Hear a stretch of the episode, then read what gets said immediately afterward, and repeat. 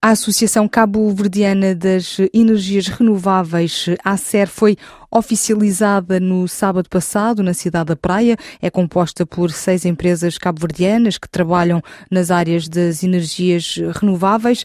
Jancénio Delgado é o presidente da ACER, a quem que pergunto. A vossa missão é promover as energias renováveis e o processo de transição energética em Cabo Verde?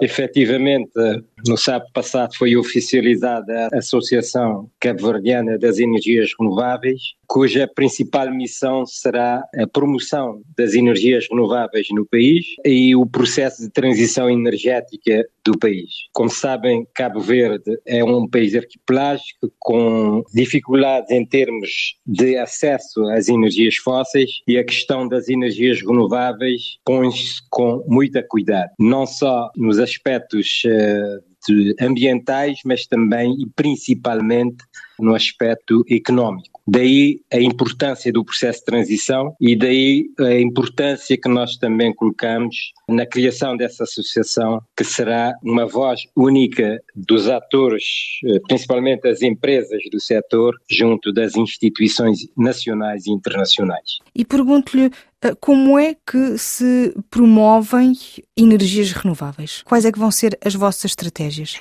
A associação tem basicamente três grandes objetivos. Por um lado, como já referi, ser uma voz única junto das instituições públicas e organizações nacionais e internacionais. Por outro lado, trabalhar na consciencialização e divulgação das tecnologias de energias renováveis e seus impactos no desenvolvimento do setor energético do país. E, para além disso, promover o desenvolvimento do mercado das energias renováveis e uma participação cada vez mais ativa das empresas nacionais. A promoção das energias renováveis e o apoio ao processo de transição será basicamente através da promoção das empresas que irão suportar o processo de desenvolvimento das energias renováveis em Cabo Verde e da transição energética no país. E em termos ecológicos, fala-se muito desta urgência numa transição ecológica, desta transformação energética e pergunto-lhe,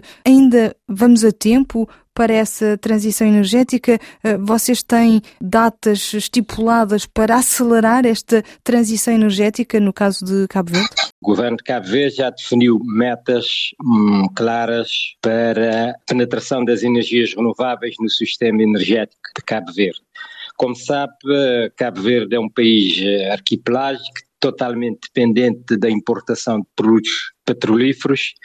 Para além dessa dimensão ecológica das energias renováveis, a questão económica também se põe com grande cuidado. As energias renováveis irão contribuir, por um lado, para a redução das emissões dos gases com efeitos de estufa, que é um problema global e que o país tem compromissos internacionais para cumprir, mas também irá contribuir para a redução da importação dos produtos petrolíferos e a redução da dependência do país em termos de importação de produtos petrolíferos. Daí a grande importância que o país atribui às energias renováveis e o seu desenvolvimento nos próximos anos. Como disse, o governo estabeleceu metas para 2025, 30% de penetração de energias renováveis no sistema elétrico em 2025, mais de 50% em 2030 e caminhar, digamos assim, a partir daí para os 100% da penetração de energia renovável. Naturalmente irá depender do desenvolvimento das tecnologias. A ambição do país é grande em termos de desenvolvimento das uh, energias renováveis. A sede foi criada eh, pela Associação Lusófona das Energias Renováveis em 2015 para promover as energias renováveis nos países lusófonos africanos. Cabo Verde junta-se agora a Moçambique e a Angola, que também já dispõem das eh, associações nacionais.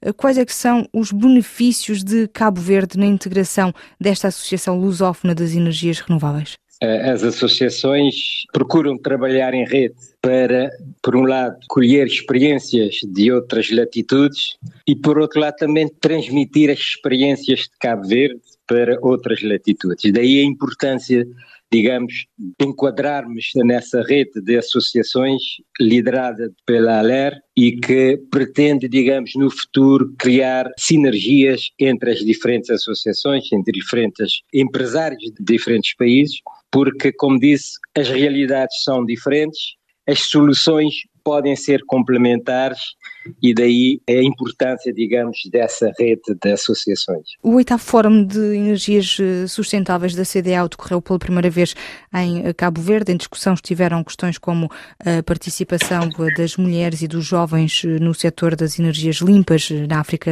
Ocidental, a eficiência energética dos edifícios, a integração da água, energia, alimentos, terra para a prosperidade e a resiliência climática, bem como também as oportunidades e desafios ligados ao financiamento verde para a transição energética nesta região, eh, da qual faz parte, obviamente, Cabo Verde, da CDAO.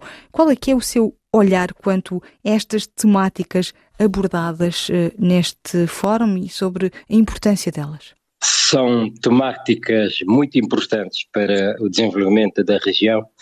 Como sabe, a CDO é uma região que vem sofrendo as consequências dos vários fenómenos climáticos e que, em termos de acesso à energia, continua a níveis muito baixos. Daí também a importância desse fórum para um pouco chamar a atenção da comunidade internacional para a necessidade de suportar a região em termos do seu desenvolvimento neste setor concreto das energias e muito concretamente das energias renováveis e também chamar a atenção para o papel que é reservado à mulher, por exemplo, a questão do género nessa região. Nós sabemos que a região da CDO ainda eh, o peso, por exemplo, da lenha no panorama energético dos países é muito importante. Nós sabemos, por exemplo, que as mulheres continuam a ser um ator importante na mobilização da lenha para a, a coação, daí a importância de chamar esse tema para discussão, atribuir ao tema a importância que deverá merecer em termos de desenvolvimento energético na região. Eu penso que o fórum foi de extrema importância para a promoção dessa questão e que o processo deverá continuar e eventualmente acelerar para que as diferenças em termos de acesso à energia, de acesso à água potável e a qualidade de vida da região consiga evoluir uh, nos próximos tempos. Existem metas nesse sentido? Existem metas traçadas, nomeadamente no setor das energias renováveis, pelo Centro das Energias Renováveis e Eficiência Energética da CDO, que apontam para objetivos muito nobres, o ponto de partida continua sendo muito baixo. E daí a necessidade de um esforço adicional para que a situação se venha a reverter nos próximos, eu diria, 10, 20 anos. Era o presidente da Associação Cabo Verdiana das Energias Renováveis, Jancênio Delgado, no nosso Magazine de Ciência desta terça-feira.